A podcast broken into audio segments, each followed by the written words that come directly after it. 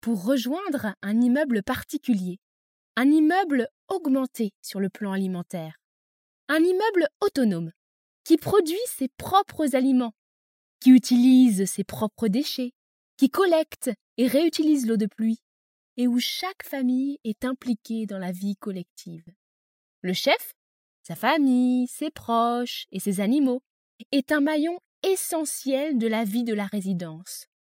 Il devra participer à la transformation des aliments produits. Les champignons et les salades des caves, poules du balcon, légumes sur une terrasse exposée plein sud,